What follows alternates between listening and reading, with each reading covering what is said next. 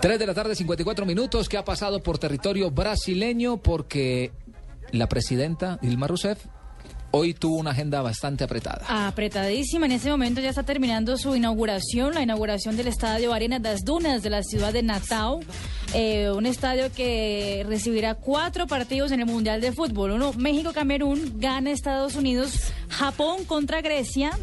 Y Italia contra la selección de Uruguay. El Arena das Dunas tiene capacidad para 42 mil personas y 21 accesos, 38 salas VIP, 30 baños, dos lounges y 29 restaurantes y bares. No. Costó más de 200 millones de dólares.